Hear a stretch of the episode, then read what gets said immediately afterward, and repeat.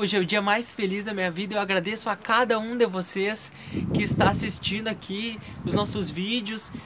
Muitas vezes as pessoas não comentam e eu não tenho a noção assim de se tem gente assistindo, não tem, porque agora mesmo eu tô falando aqui com um telefone, eu não, não tem ninguém aqui, estou sozinho. Então muitas vezes eu não tenho essa noção. E aí eu encontrei pessoas, eu viajei, muitas pessoas falaram, ah, eu assisto os vídeos, e mesmo que as pessoas não comentem, elas assistem, então hoje eu dedico o vídeo a vocês. Daí eu fico muito feliz de ver que tem pessoas assistindo, mesmo que muitas vezes eu nem saiba, porque, né, como eu disse, tô aqui sozinho, parece que eu não tô falando pra ninguém, mas tem muita gente assistindo e queria agradecer a cada um de vocês que tiram tempo pra gente conseguir aprender junto, né? Que a gente vai estudando o livro, a obra básica é uma obra extensa, complexa, né? Às vezes dificultosa, e a gente vai devagarzinho estudando, estudando tema por tema, e vamos falar hoje sobre o ponto de vista, a vida futura, né? Aí começa. Para aquele que se coloca pelo pensamento na vida espiritual né, que é indefinida, a vida corporal não é mais do que uma passagem, uma curta estação num país ingrato. Né? Então aquela pessoa que ela tem em mente que é, é o plano espiritual, a espiritualidade, ela não foca nos bens materiais, né? Para ela, né, essa vida aqui é uma curta estação num país ingrato.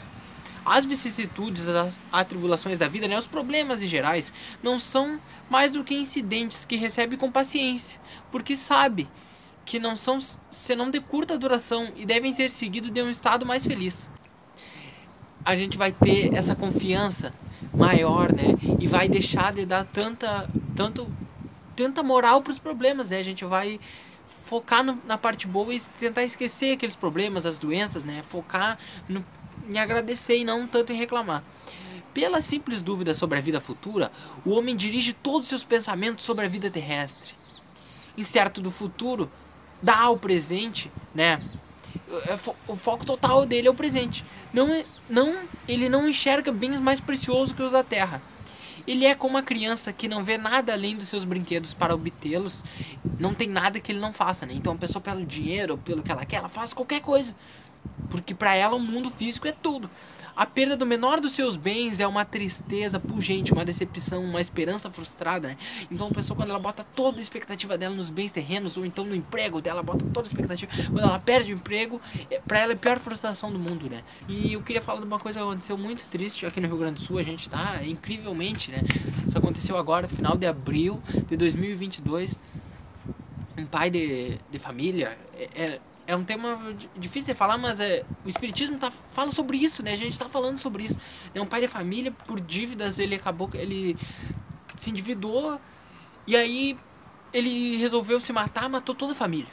Né? E no outro dia, um outro pai de família também com problemas, né? Esse já era policial militar. Se matou, tentou matar o filho, matou a esposa, matou a mãe e to... É algo horrível. Aí você, a gente se apavora, né? Como, né? O que acontece? Então é isso. A pessoa ela tá focada os bens terrestres. Né? Então, a pessoa que ela tem fé na vida futura, ela não, não se deixa desequilibrar dessa forma pelas dívidas ou pelo que quer que seja de problemas materiais, né? Aquele que se identifica com a vida futura é semelhante ao homem rico que perde uma pequena soma sem com isso se perturbar. Então a pessoa ela tem um foco na vida espiritual, ela perde alguma coisa, mesmo que seja grande, ela sabe que a felicidade não depende daqueles bens, né? Sem se perturbar. Aquele que se concentra seus pensamentos sobre a vida terrestre é como um homem pobre que perde tudo que possui e se desespera, né? né? Dai a César o que é de César e a Deus o que é de Deus. Então a gente vive no mundo físico, então a gente. Você não pode entrar numa neurose, não, eu não vou me alimentar, vou viver do sol aqui. Não, dai a César o que é de César, né? E a Deus o que é de Deus. Então a gente deve focar nas coisas espirituais, mas não esquecer também das coisas materiais, né? Estudar, melhorar, né? Porque a, a vida material, se a gente está aqui é porque tem algum propósito, a gente tem que passar por isso. Né? Se você hoje está passando por um sofrimento, como eu, eu citei dessa, dessas famílias, né? Se você parece que não tem saída, parece que não tem saída, né? Eu digo que tem uma saída, vai ter uma saída. Às vezes a saída não é aquela que a gente quer, não é a melhor saída. Às vezes você perde tudo para conseguir algo muito melhor, né? Às vezes a saída é que a gente a gente não vê saída. Mas é como uma. É como se você pega um, um animal e bota num labirinto, né? Um lugar sem saída. O animal pode ir pra cá, pra lá, pra cá, pra lá, pra cá, pra lá. Você perde, ele não vê a saída, né? Mas a gente que está olhando de cima, a gente sabe onde é que é a saída. E assim é Deus. A gente pode não estar tá vendo a saída da nossa situação, mas Deus está vendo a saída. Né? Então a gente tem que confiar, é, a gente tem que ser humilde e entregar nas mãos de Deus, do, nosso anjo, anjo, da guarda, chamar o nosso anjo da guarda, né? que ele vai nos ajudar, nos guiar para a gente achar a solução. Né? Muitas vezes a solução não é a, a mais rápida, né? E tem problemas que demoram anos, né? Eu mesmo estou aí, né?